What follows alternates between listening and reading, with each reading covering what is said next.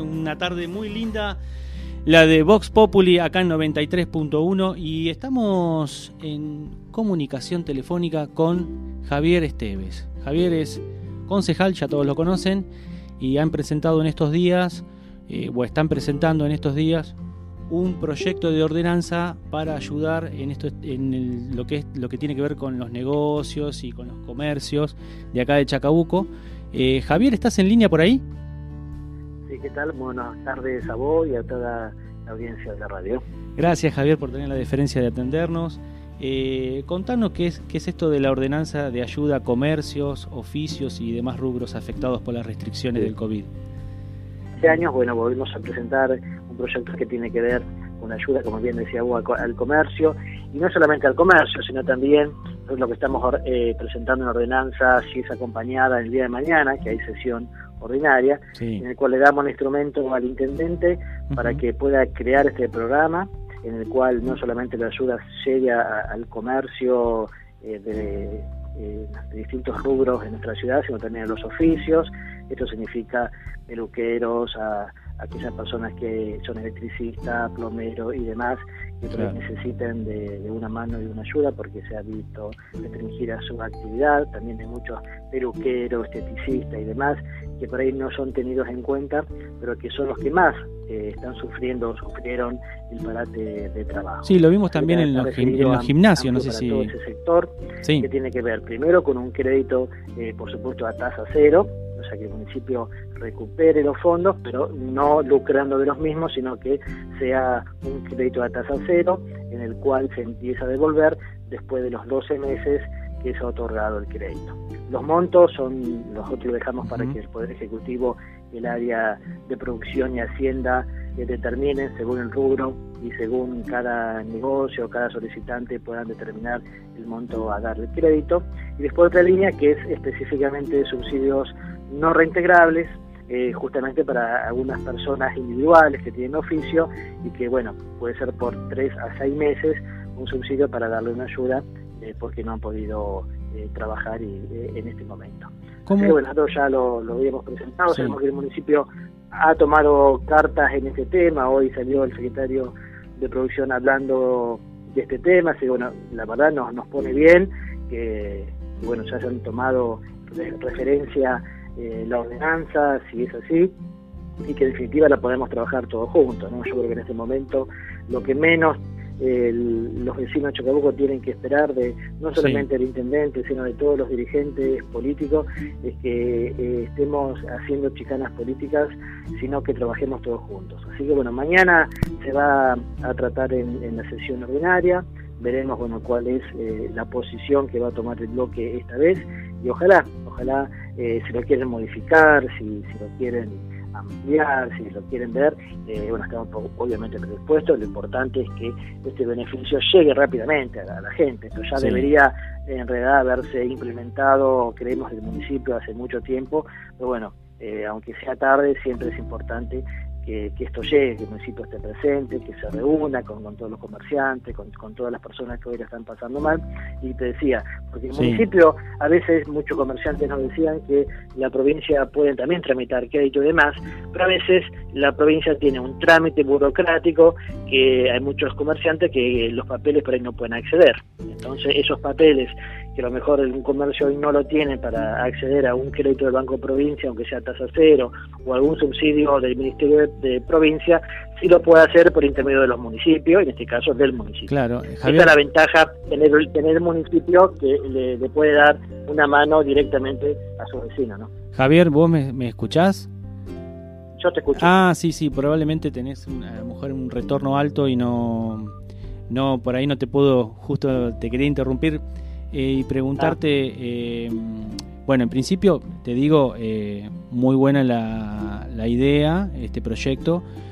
aunque llegue un poco tarde, digamos, llega. Y por otro lado, lo que decías, la administración provincial, también, digamos, la, municipalidad tiene todo el relevamiento y sabe más que nadie este, qué es lo que pasa en la ciudad, o sea que esto ya es importante. La pregunta que, que te quiero hacer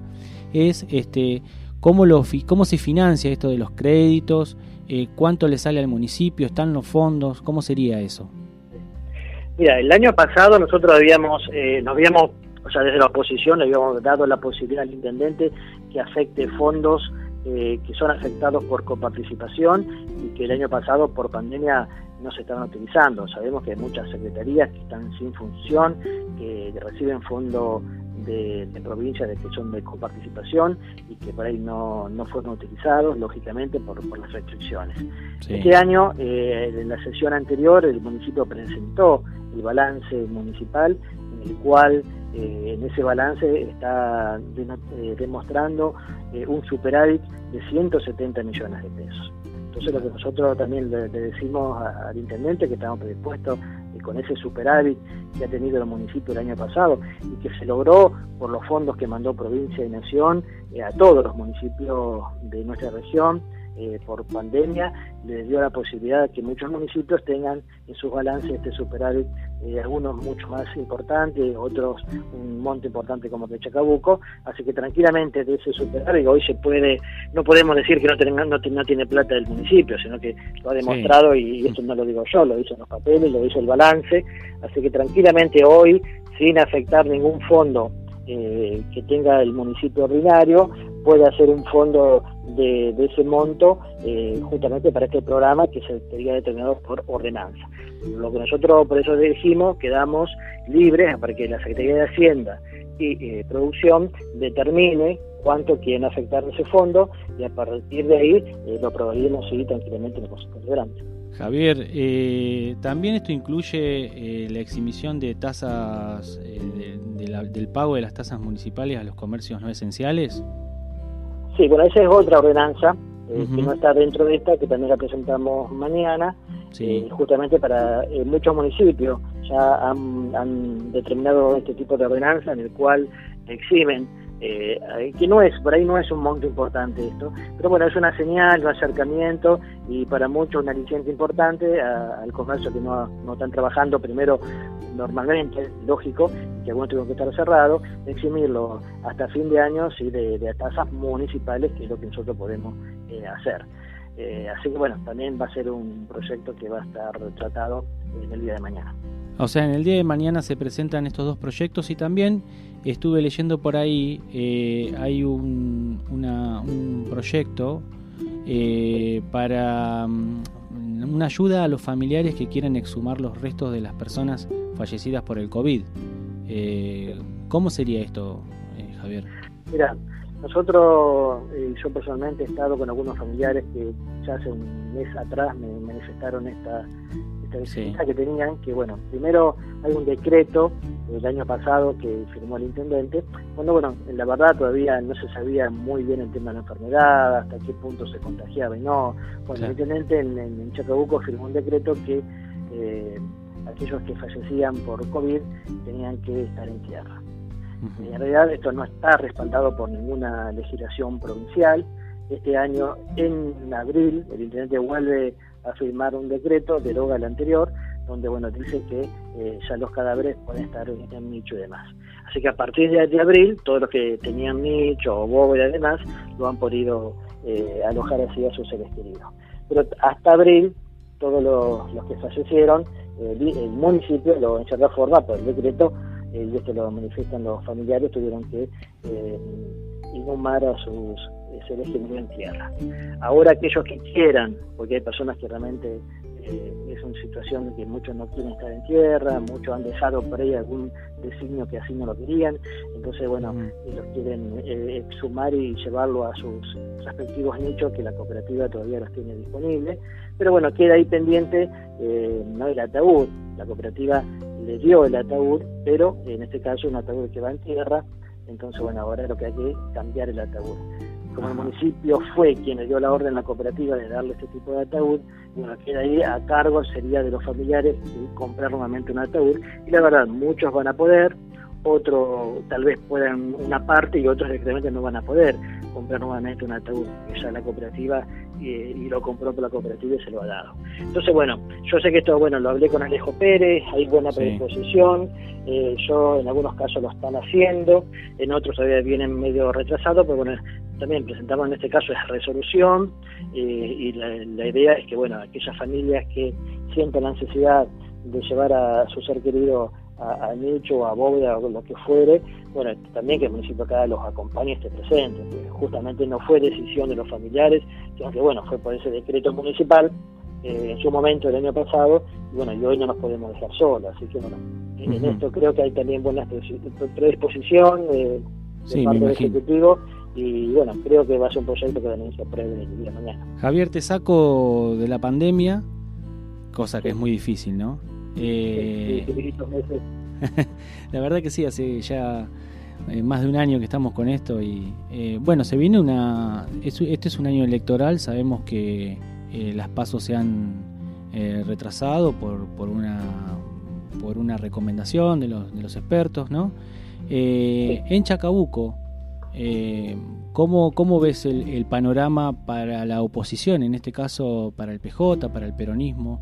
Eh, ¿Va a haber paso? ¿Cómo, ¿Cómo lo están charlando con los distintos sectores?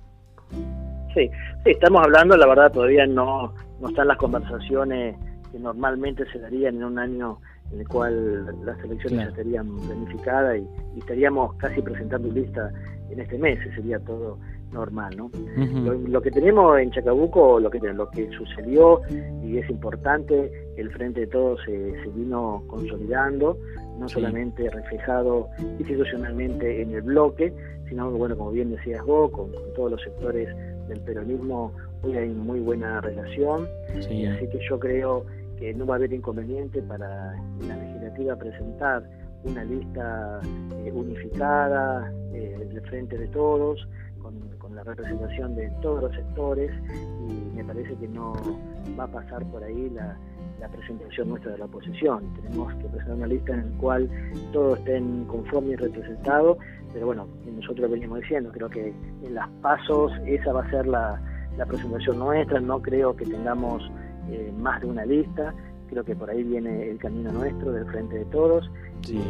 creo que también se va a dar en muchos distritos de nuestra región, eh, porque también esto viene hablando con provincia también con, con nación, la idea es que Frente de Todo en esta legislativa no tenga ninguna discusión interna en las pasos, sino que uno se puedan unificar eh, de la mejor manera, escuchando a todos, pero bueno, ese es el camino que venimos recorriendo y, que viene bien, que viene tranquilo, sin sobresalto, por lo menos hasta ahora, y, que creo y estoy convencido que así nos vamos a, presentar, eh, no solamente en las pasos, sino bueno, en la general, eh, con una sola lista fuerte, potente, con todos juntos eh, el Frente de Todos, que eh, corresponde a muchos sectores, que corresponde al Frente Renovador también, ¿no? Sí, sí, estaba, mira, se me venía a la cabeza algunos nombres en la provincia de Buenos Aires, como Paco Durañona,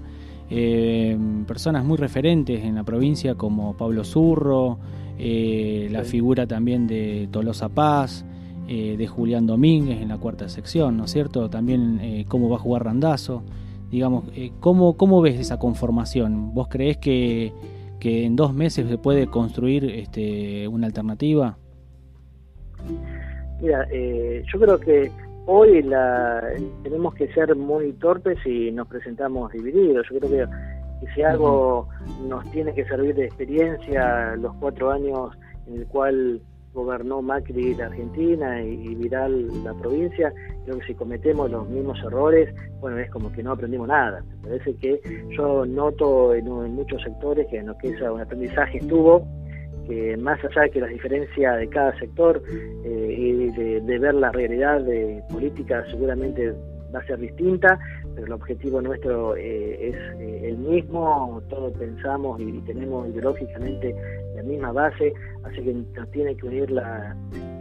lo que nos coincidimos y no separarnos las pequeñas diferencias. Yo soy muy, optimista, sobre todo en Chacabuco. Yo por ahí lo veo en Chacabuco porque estamos, por ejemplo, muchos proyectos que te nombré. Lo hablé con Julieta Garelo, que, acercó propuestas a nuestro bloque. Bueno, obviamente hoy lo hablamos con el sector de, Martín, de Micaela, que, estamos trabajando conjuntamente, y, con el, PJ que también está enfrente, está frente al renovador. O sea, no hay, no hay por ahora eh, muchas diferencias que, nos lleven a, a, tener dos listas, sino que bueno, nos une más la, semejanza, como te decía. Y sí, yo estoy muy optimista que así va a ser el panorama en Chacabuco y que, bueno, me parece que en ese camino que vamos a, transitar. El, sistema eh, para, la, para la elección de, digamos, este, ya sea de presidente, de gobernador, las legislativas también, ¿no? Eh, pero sobre todo en, el Poder Ejecutivo, claro, sí, en el Poder Ejecutivo, esto del balotaje y ese tipo de cosas, ¿no? Eh, fíjate que generalmente nos une, digamos, es como que sabemos más lo que no queremos que lo que queremos. Y a veces este, esto que decías, eh, sabiendo del gobierno de Macri, de lo que, de lo que nos pasó eh, como sociedad, este, nos une más el espanto que, otra cosa. Eh, creo que se, se, puede construir desde ahí, pero también siempre con una propuesta superadora, más allá de ver el error ajeno, sino de una propuesta superadora que, que pueda incluir a, todas las clases sociales, que pueda hablar con, que, digamos que el PJ pueda eh, dialogar con, con, el comerciante. Esta medida y este proyecto de ordenanza que están llevando adelante me parece muy interesante como para empezar a acercar esas posiciones. Sí, sí, aparte tenemos nosotros llegar un mensaje, en este caso en Chacabuco, a la comunidad. Sabemos que muchos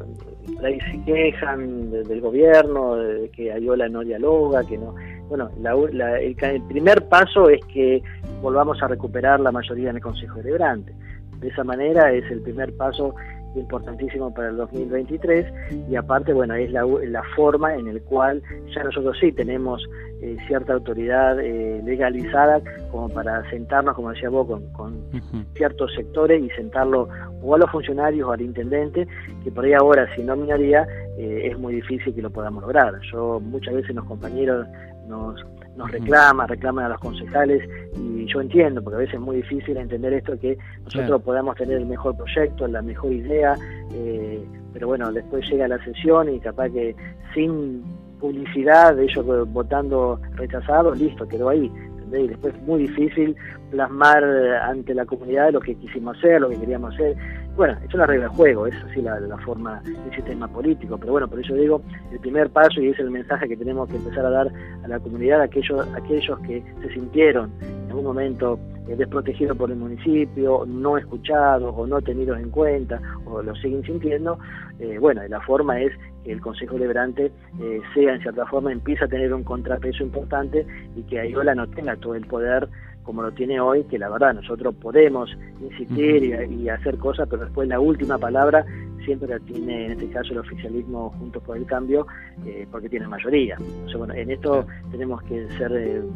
muy audaces, de hacer entender que la gente con su voto, en cierta forma, lo que está marcando es esta posición. Bueno, no te gustó o no te gusta Yola ciertas cosas, bueno, tener la posibilidad de, empezar a cambiarlo, eh, no, no solamente porque nos vote al frente de todos, sino porque es la única forma de empezar a limitarle cosas el Consejo Deliberante que sea más repartido, que no tenga el poder absoluto como lo tiene hoy, ¿no?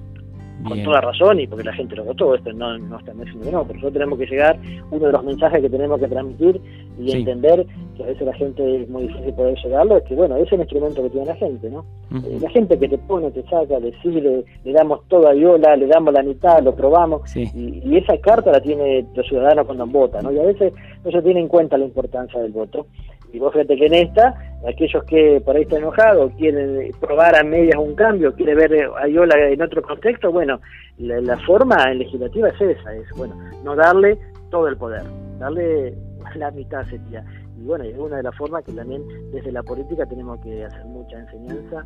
y llegar a este mensaje. Me quedo con ese último mensaje, Javier, muchísimas gracias. No, no, por favor, a disposición. Adiós.